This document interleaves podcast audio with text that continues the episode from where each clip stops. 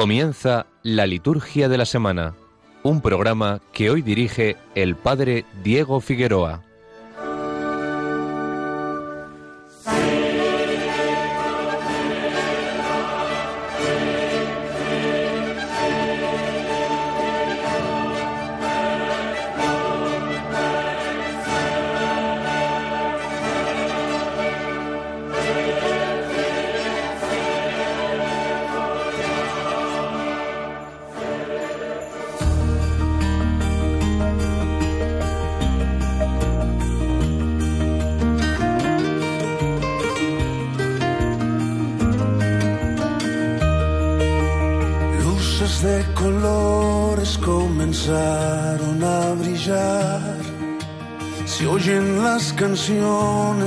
Llegó la Navidad.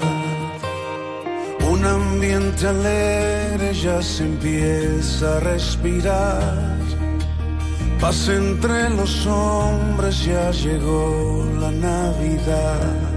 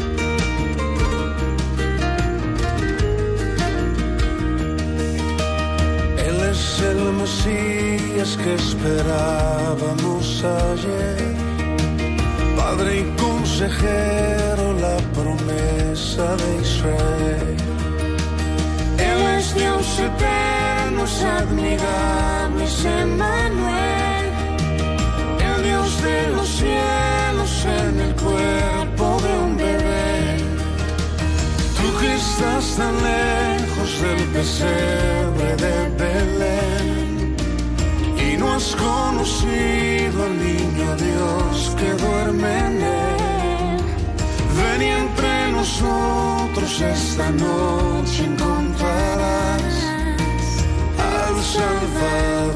que nació. Buenas noches amigos, bienvenidos todos a la liturgia de la semana en Radio María.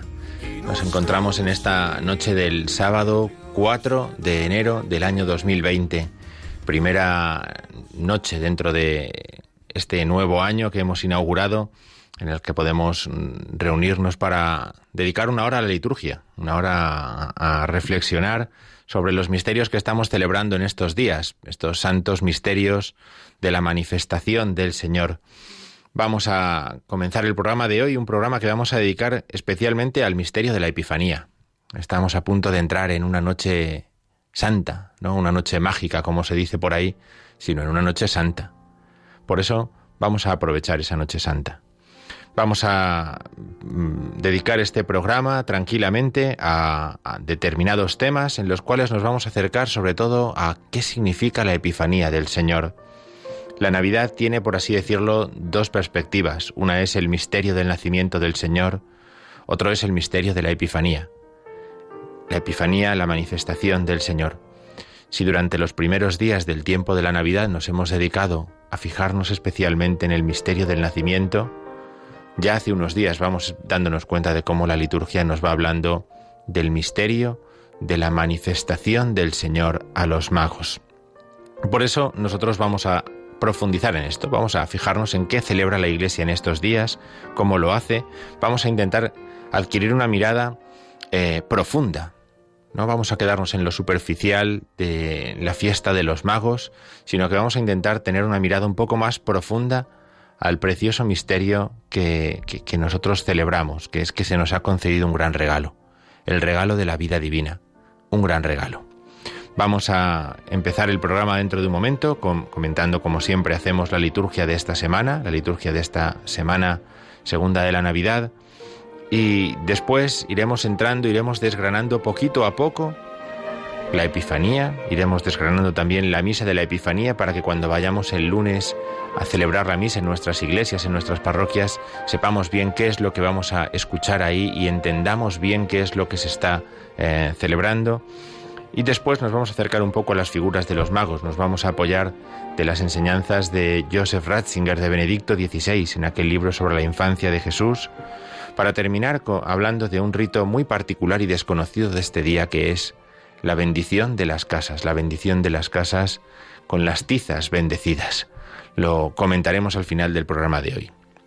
Dejamos un poquito que suene esta música que estamos escuchando de, fondo y entramos eh, rápidamente a comentar la liturgia de esta semana, segunda de Navidad, en la que ya estamos entrando eh, en estas primeras horas del domingo.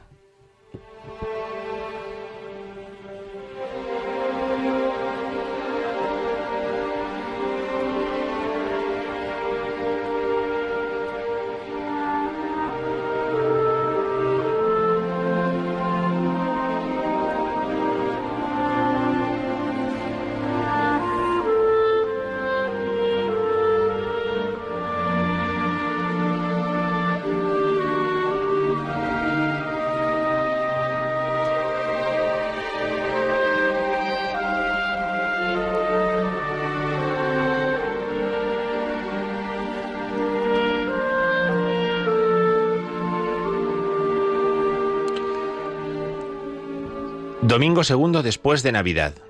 Si hemos ido a misa esta tarde o si mañana vamos a primera hora o vamos a lo largo de la mañana, escucharemos las siguientes lecturas.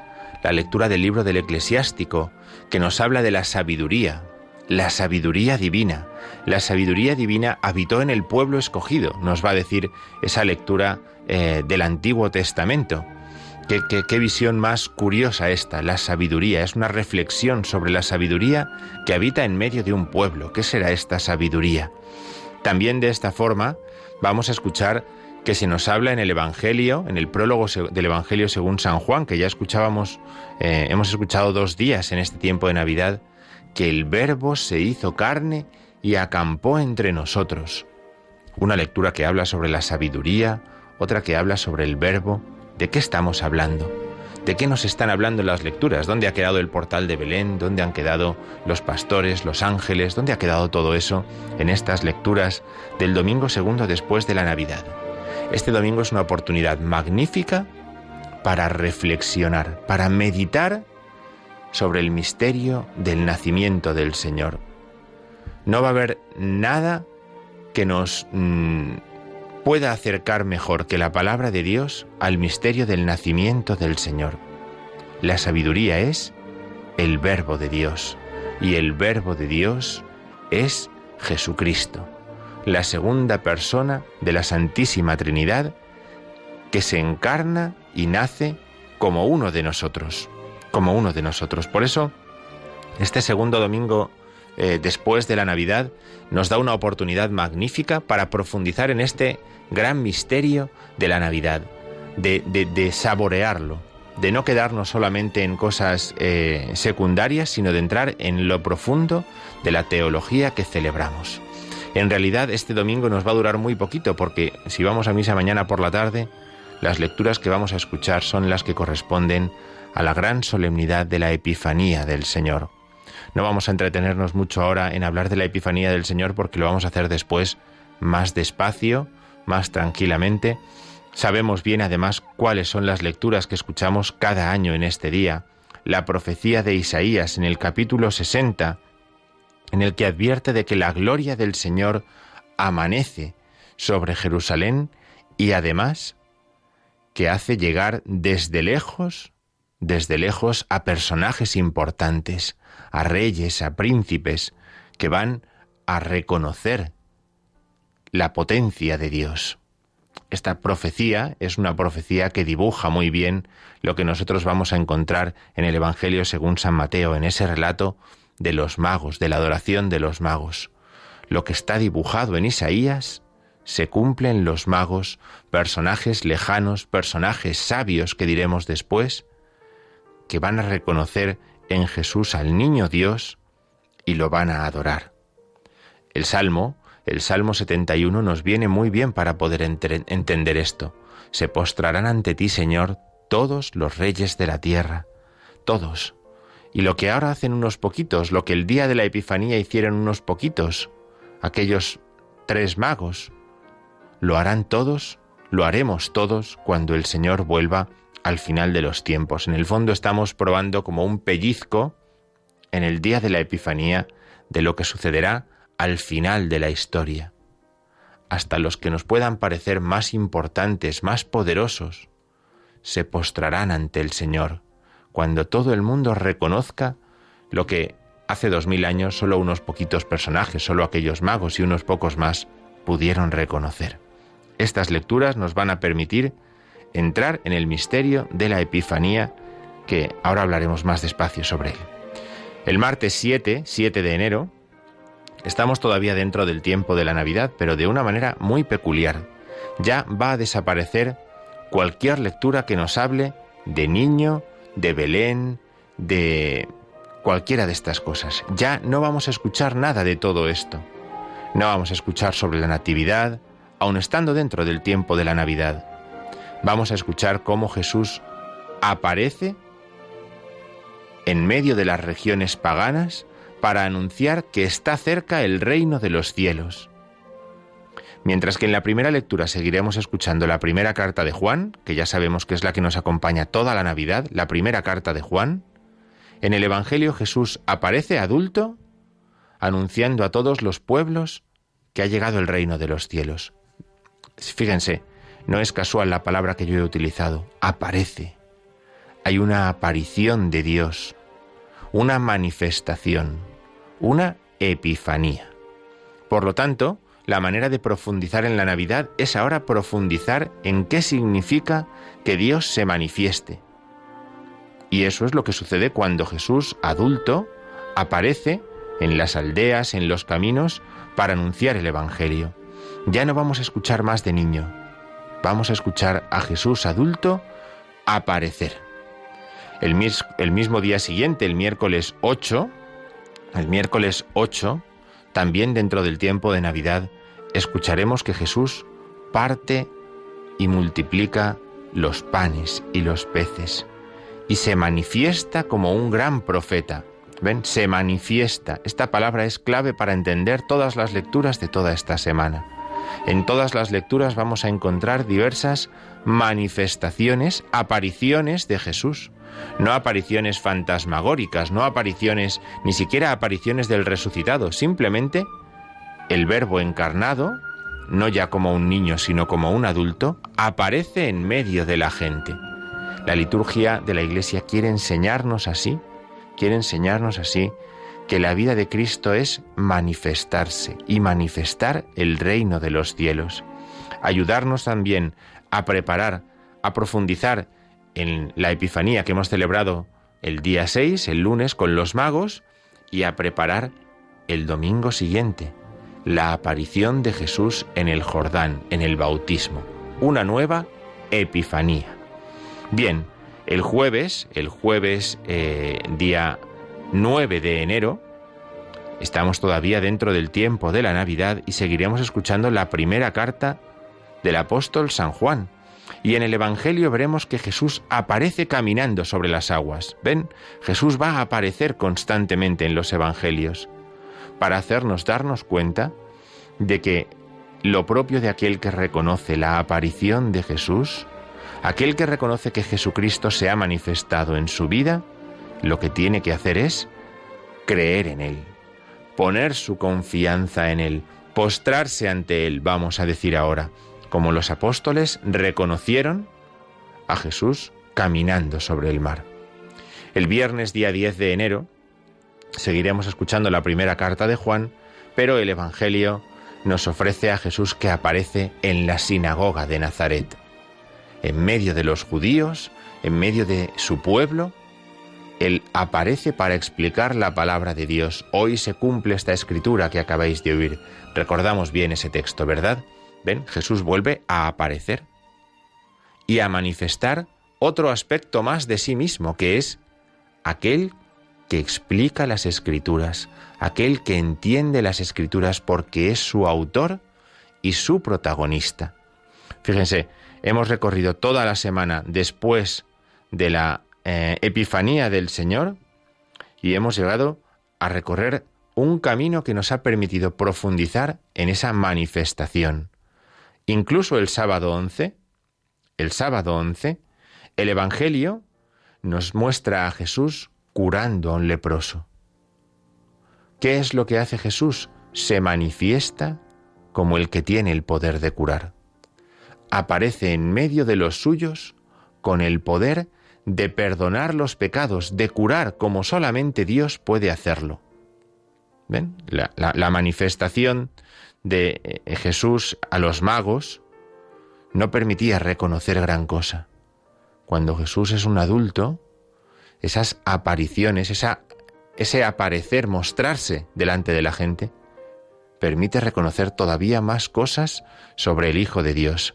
Y así desembocaremos en la fiesta del bautismo del Señor, con la que cerraremos la Navidad y abriremos el tiempo ordinario, de la que ya hablaremos la semana que viene, el próximo sábado. Bien, como pueden ver, la liturgia de la semana se centra durante todos estos días en que Cristo aparece, se manifiesta. Vamos a escuchar, eh, vamos a escuchar un villancico, un villancico eh, inglés, seguramente del siglo XVII, aunque algunos dicen que es incluso medieval, del siglo XII, XIII, que nos habla, nos habla de cómo en la primera Navidad los ángeles anunciaron a los pastores que había nacido el Señor, Dice también este villancico, que es, eh, al ser en inglés, lo vamos a escuchar en inglés, que tres hombres sabios vinieron de lejos, de lejanos lugares, y vinieron para presentar al Señor unos regalos, para reconocer, guiados por una estrella, que estaban ante el Rey, ante el que es verdaderamente Dios. Aquellos magos le ofrecieron, dice el villancico, oro, incienso y mirra, como escuchamos en el Evangelio de Mateo. Vamos a escuchar este villancico y continuamos.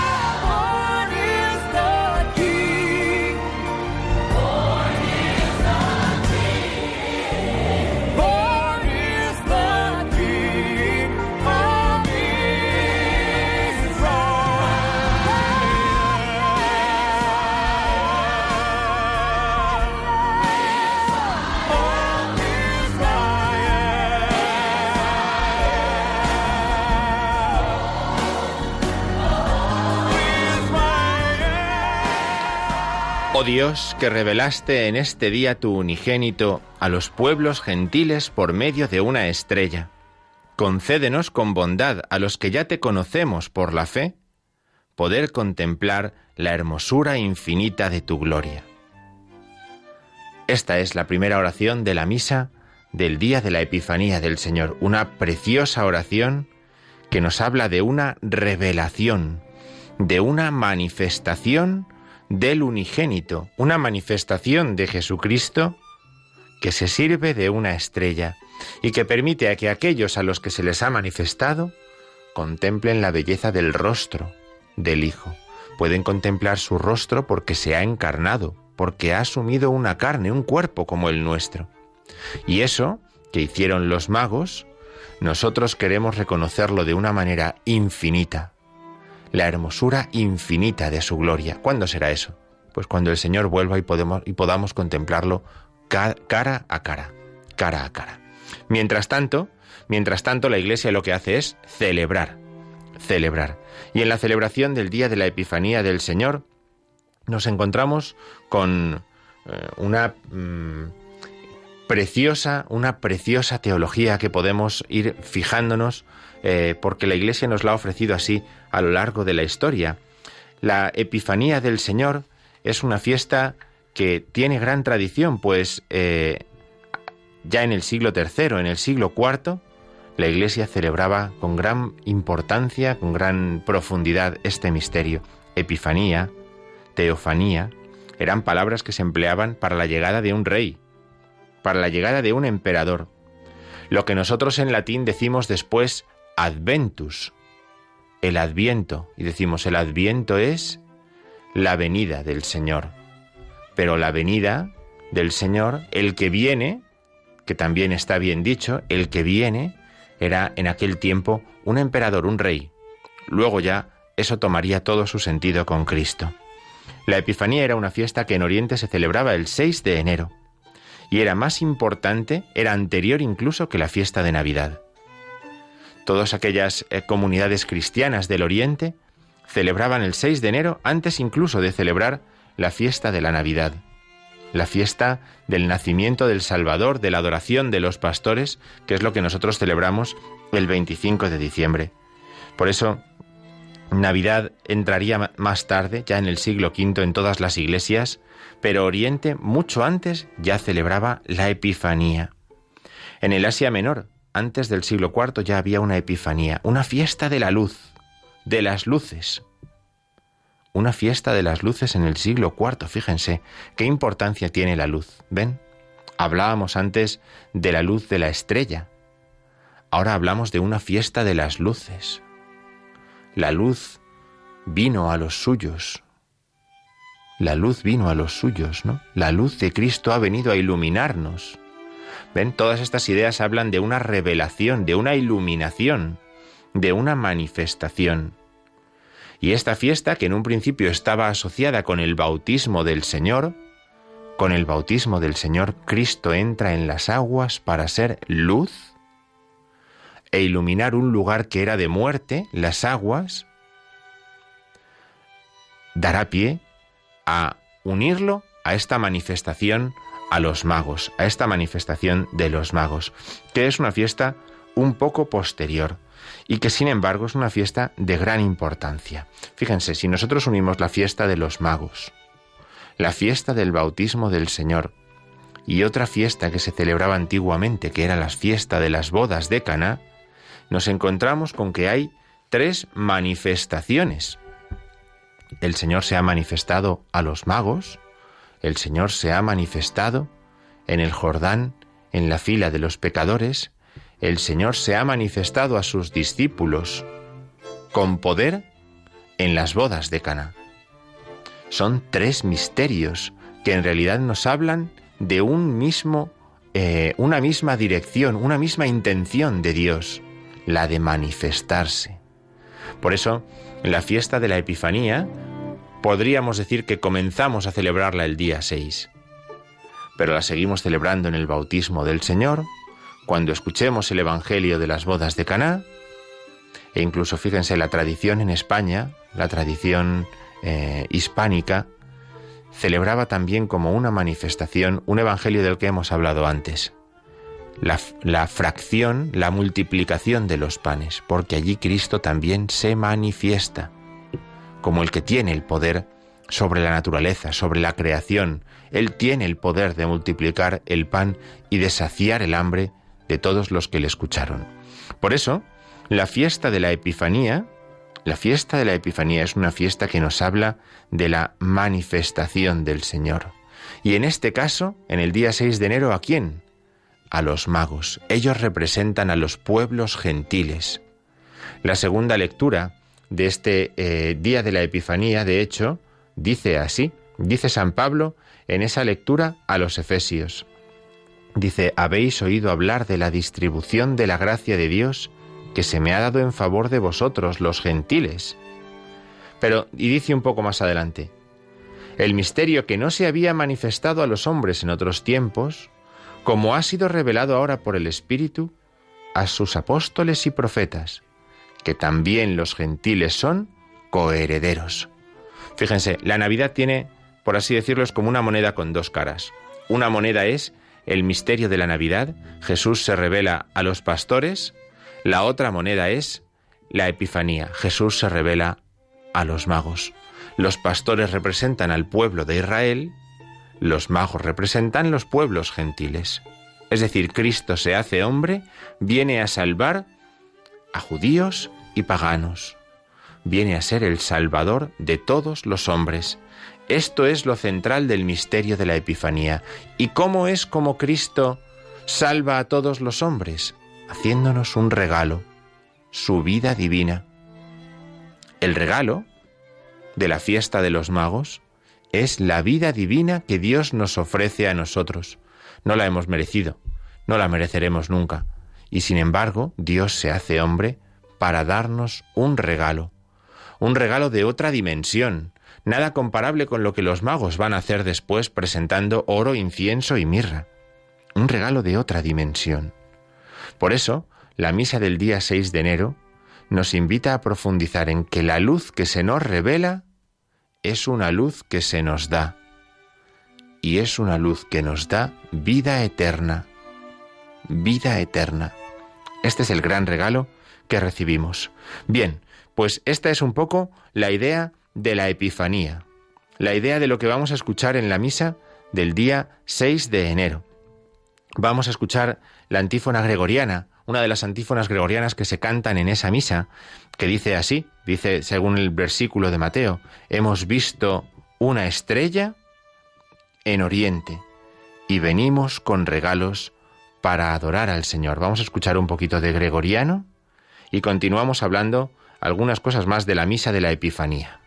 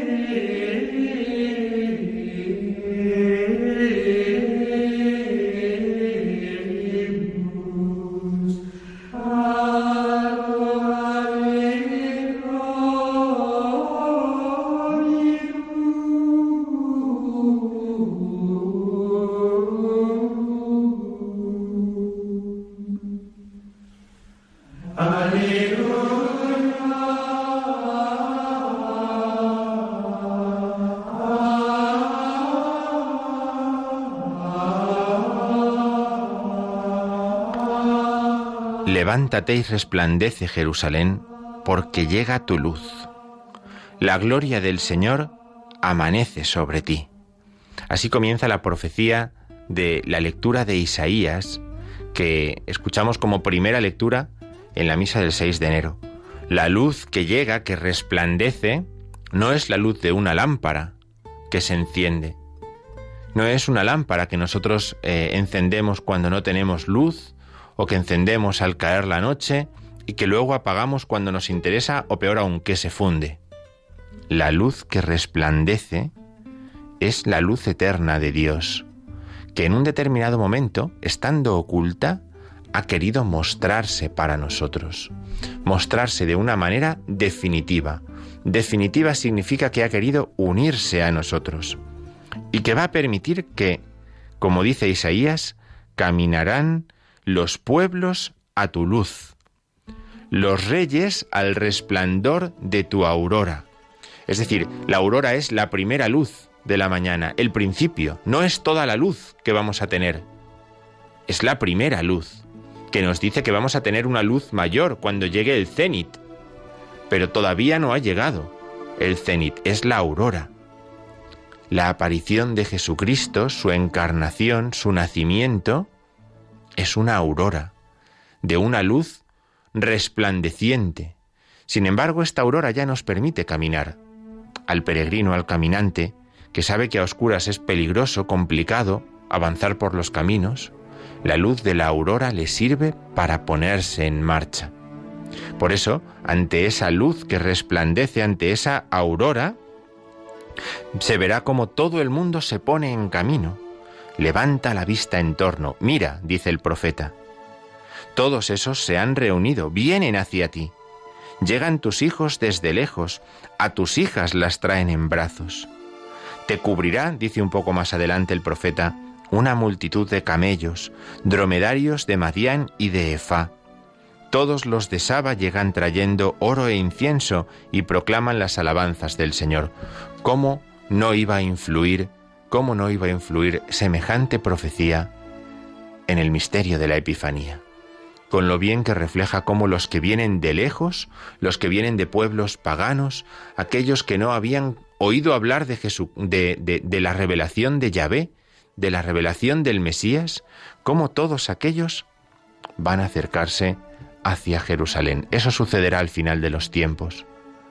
Una pequeña muestra de lo que sucederá es esta luz de la aurora del nacimiento del Mesías, el nacimiento del Salvador, que hará que unos magos, que unos magos de Oriente se presenten en Jerusalén buscando al Salvador, buscando al Mesías.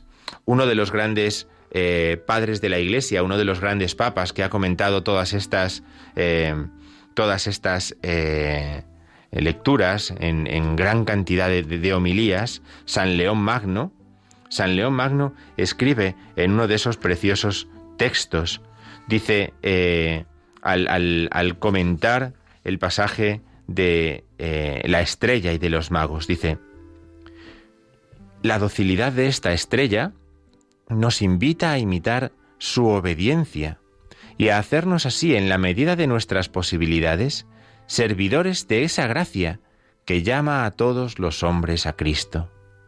Cualquiera que tiene en sí el brillo de una vida santa, muestra a la multitud como una estrella el camino que conduce al Señor. Fíjense qué bonita forma de explicar cómo aquello que nosotros vamos a decir vamos a proclamar en el Evangelio del lunes 6 de enero es llevado a nuestra vida. La estrella, la estrella es nuestra vida, dice él. La estrella es una vida según el Señor, una vida que agrada al Señor. Y esa estrella permite que otros gentiles como nosotros, otros que no habían oído hablar de Jesucristo, se puedan acercar a Él. Nuestra vida es como una aurora, como una pequeña luz que permitirá a otros descubrir la grandeza de ese misterio. Dice en otro sermón, dice el mismo León Magno, dice, que las lámparas de vuestras almas estén siempre ardientes, que ninguna tiniebla quede en vuestros corazones. En efecto, andad como hijos de la luz, que tenga cumplimiento en vosotros el misterio que bajo el velo del símbolo empezó en los tres magos. Que brille vuestra luz ante los hombres para que vean vuestras buenas obras y glorifiquen a vuestro Padre que está en los cielos. En los magos debemos ver las primicias de nuestra vocación y de nuestra fe. Y esto es muy bonito también. Las primicias no solamente de nuestra vocación de estrella, por así decirlo, sino también de cómo la fe ha llegado a nosotros. La fe ha llegado a nosotros porque la aurora de la fe, la aurora, la luz de esa estrella ha brillado en otras personas. Y eso nos ha iluminado para avanzar por un camino en nuestra vida, para avanzar por ese camino, no a plena luz, tropezando, equivocándonos, pasos adelante, pasos atrás, ahora sigo, ahora no sigo. Pero así el Señor ha ido guiándonos, ha ido haciéndonos profundizar en su seguimiento. ¿Un seguimiento para qué? Un seguimiento para la alabanza, para reconocer al Señor y adorarle. Hemos venido a adorarle. La intención, la intención de la revelación de Dios es la adoración, porque el que le adora participa de su luz el que le reconoce y le adora participa de su luz. Por eso, lo que tenemos es una preciosa ocasión con estas lecturas de entrar en ese misterio de la manifestación, que es para ofrecernos a nosotros una vida divina. Una vida divina. Esto es lo que vamos a escuchar en las lecturas del día de la Epifanía. Esto es lo que vamos a escuchar cuando escuchemos ese pasaje del Evangelio según San Mateo, del capítulo 2 del Evangelio según San Mateo, en el que se relata la visita de los magos a Jesús en Belén. Podemos pensar en todo esto para mm, también nosotros descubrir el valor de esa luz, para poder nosotros descubrir también el valor de ese camino que hacemos, para poder descubrir nosotros también la adoración a la que estamos llamados. Con estos tres eh, eh, aspectos ya podríamos eh, valorar que hay algo que los hace girar, algo que está en medio de todos ellos y que los hace girar, que el Señor se ha revelado, que el Señor se ha mostrado es lo que permite descubrir todos estos elementos y profundizar en la vida cristiana. Vamos a escuchar un poquito más de música para seguir hablando de la Epifanía del Señor, vamos a seguir hablando después sobre los magos, vamos a ver quiénes eran esos magos, vamos a entrar un poquito también qué era esa estrella, qué significa esa estrella. Pero antes de entrar en eso, vamos a escuchar un villancico eh, eh, también eh, muy interesante, un villancico antiguo también de un personaje que dice que vio tres barcos. Tres barcos, ¿no? Es muy misterioso. Que alguien diga que ve tres barcos para hablar de Jesús es algo muy misterioso. Y en esos tres barcos, según se interpreta por ese villancico, se está refiriendo, dice el villancico, en esos barcos iban el niño Dios y su madre. El niño Dios y su madre. En esos barcos iban eh, el Señor y su madre, Cristo el Salvador. Y esos barcos llegaron a Belén. Fíjense lo lejos que queda. Cualquiera que ha ido a Tierra Santa o que ha visto un mapa sabe lo lejos que pilla Belén del puerto más cercano, en el Mediterráneo. Sin embargo, es una manera de decir es una manera de decir este misterio, ¿no? El misterio de la revelación del Hijo de Dios. Otros atribuyen esos tres barcos a los que llevaban las reliquias de los magos después, que ahora están en Colonia, ¿no?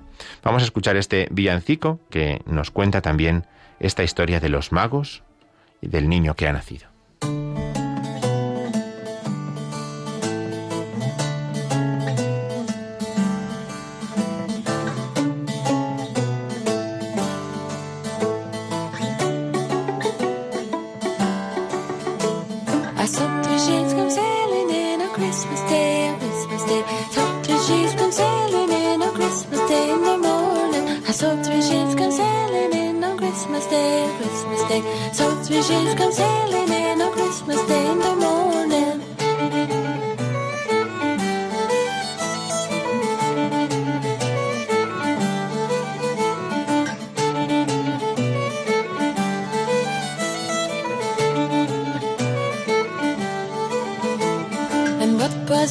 Ships of thee on Christmas Day, on Christmas Day? What was on the ships of thee on Christmas Day in the morning? To Jesus Christ and its lady on Christmas Day, on Christmas Day.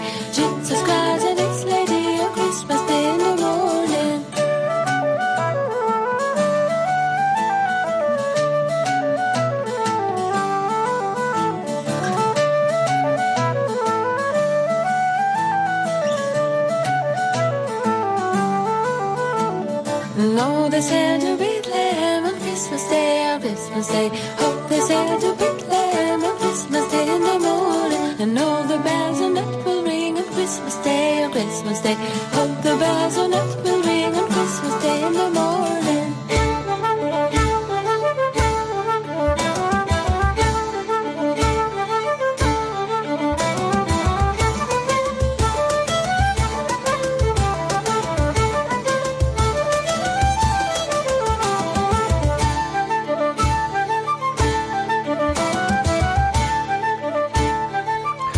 ¿y los magos quiénes eran? ¿Quién- ¿Quiénes eran estos, estos magos, estos personajes, estos magos eh, que visitan, que van a adorar al niño Jesús en, en Belén eh, después de su nacimiento?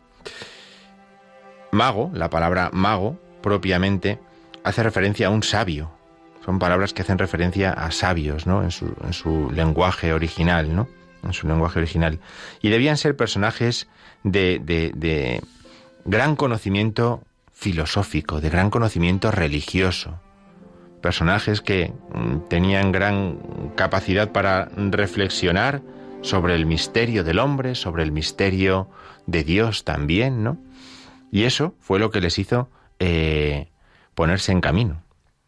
Tal vez fueran astrónomos, dice eh, eh, Joseph Ratzinger, dice, tal vez fueran astrónomos, pero no a todos los que eran capaces de calcular la conjunción de los planetas y la veían, les vino la idea de un rey en Judá, que tenía importancia también para ellos. Para que la estrella pudiera convertirse en un mensaje, debía haber circulado un vaticinio, como el del mensaje de Balaán, dice él, aquel eh, personaje misterioso, profeta de, pueblos paganos que anuncia eh, la venida de un rey, que una estrella que surge en Jacob, ¿no? De alguna manera, eh, estos personajes eh, son personajes que, eh, por su sabiduría, o guiados por esa sabiduría, abrieron su corazón a la fe. Ellos utilizaron su razón, su ciencia, su conocimiento, para ante un signo, el que fuera, dar un paso adelante y ponerse en camino hacia Jesús. Eran sabios, no eran solamente astrónomos, sino sabios, personajes que trataban de comprender la totalidad de la realidad. Y que representan el camino de las religiones, el camino de las ciencias hacia Cristo, el camino de aquellos que, eh, como Abraham en su tiempo, o de otra manera como los grandes filósofos y pensadores de la antigüedad buscaban la verdad. Y en esa búsqueda, Jesucristo se les manifestó, apareció. Fue una epifanía para ellos, una epifanía, una manifestación. La tradición ha desarrollado este anuncio de aquellos reyes en referencia a los tres continentes conocidos por aquel entonces, ¿no? África, Asia y Europa eran los continentes conocidos eh, en, en el tiempo de Jesús, ¿no? Por, por eso lo de los tres personajes, lo de los tres reyes magos, ¿no? O también por la cuestión de- del color de las razas, ¿no? Eh, o también por las tres edades de la vida, la juventud, la edad madura, la vejez. Son distintas posibilidades de entender eh, que, que los, los padres de la Iglesia, los pensadores, los teólogos han pensado sobre estos magos, ¿no? O también porque los dones eran tres: oro, incienso y mirra. La cuestión es que estos hombres se pusieron en camino hacia Jesús, guiados por una estrella. La estrella tenemos también que aprender a entenderla, dice eh, Benedicto XVI en su libro. Se trataría aquí de un relato teológico, que no se debería mezclar con la astronomía. Es decir, muchos maestros, muchos eh, pastores, muchos mm, científicos han buscado comprender qué estrella era aquella. ¿Qué estrella era aquella? ¿Era un cometa? ¿Era una conjunción de planetas? ¿Era algún tipo de, de, supernova? ¿Era... Mm, ¿Qué es lo que era? Bueno, la constelación estelar, igual que les pasa a los magos, puede ser un impulso. Pero esos hombres tenían que ser, tuvieron que ser movidos de otra forma, en lo profundo de su corazón. Ellos interpretaron bien el signo que vieron. Nosotros no sabemos exactamente qué signo vieron, pero sabemos que ellos lo interpretaron bien. Ellos supieron que el cosmos les hablaba de Cristo y que la estrella les guió hacia el niño Jesús. Allí necesitaron en Judea, llegados a Jerusalén, la indicación de las escrituras, porque la ciencia lleva hasta Jesús cuando uno profundiza también en la escritura. La razón y la fe van juntas, ¿verdad? Se necesitan. Por eso los magos se vieron auxiliados por los sumos sacerdotes que en Jerusalén les dicen qué decía la profecía de Miqueas. Y así podemos entender que no es la estrella la que determina el destino del niño, sino el niño el que ha guiado la estrella. Y el niño, que es ciertamente el centro de todo, es el que guía también los magos hacia él, a encontrarlo. Por lo tanto, estos magos, estos sabios, estos sabios son los que después, guiados por la estrella, adoraron al niño. Vamos a escuchar un villancico más. ¿Qué niño es este? ¿Qué niño es este? Dice el villancico que vamos a escuchar ahora. Este, este niño es Cristo el Rey, Cristo el Rey, al que hay que traer oro, incienso y mirra. Es un villancico del siglo XIX, también inglés, que vamos a escuchar.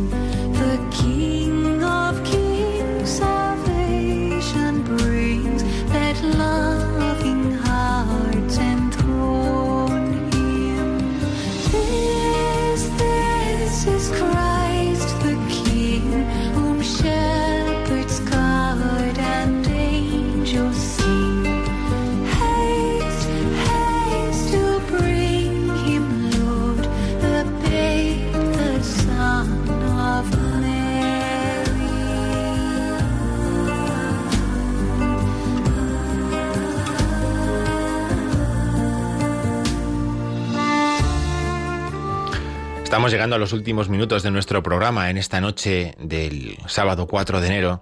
No queremos terminar sin antes, mm, sin antes eh, acercar o resumir estas tradiciones del día de la Epifanía. ¿no? Nosotros tenemos una tradición muy arraigada de intercambiar regalos el día de la Epifanía.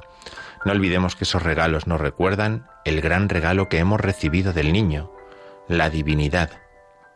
Ningún regalo es comparable a ese. Ningún regalo nos puede hacer olvidar que ese es el gran regalo que hemos recibido, la vida divina. Otro, otro elemento significativo que seguramente encontremos el día 6 de enero en nuestras parroquias es que después de proclamar el Evangelio, este Evangelio de Mateo del que hemos hablado, se anunciarán las fiestas importantes del calendario en este próximo, en este año que hemos comenzado. Se nos leerán un montón de fechas para que no se nos olvide los días importantes del año litúrgico para los cristianos. Y otro signo más muy propio de este día antiguo es bendecir las casas, trazando sobre las puertas la cruz del Señor e incluyendo en esa eh, cruz las letras C, M, B, que son las iniciales de Caspar, Melchior y Baltasar, el nombre de los magos, pero también las iniciales de la palabra Christus mansionem benedicat, que Cristo bendiga esta casa. Es una antigua tradición según la cual se bendice una tiza, se bendice la tiza, y con la tiza bendecida se marca la puerta para que el Señor bendiga y cuide de los que viven en esa casa durante todo un año. Es una bonita tradición ¿eh? que viene bien conocer, intentar recuperar, porque nos ayuda a ver esto mismo. Cristo ha venido a nuestra casa, que Cristo bendiga nuestra casa, que Cristo nos haga llegar un día a su casa. Bien, vamos a terminar aquí el programa. Escuchamos un último villancico, un villancico más conocido, más conocido por, nosotros. Eh, nos despedimos eh, ahora mismo.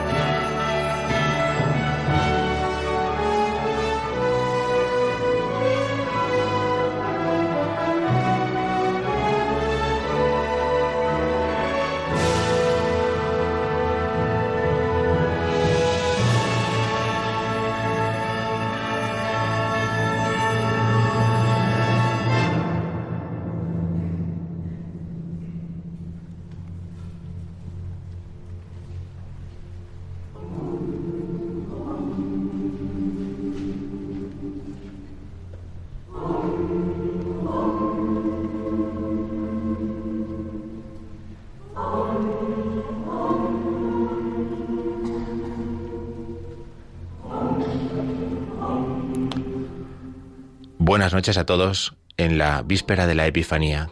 Gracias a los que nos han acompañado en esta noche en la liturgia de la semana. Que disfruten.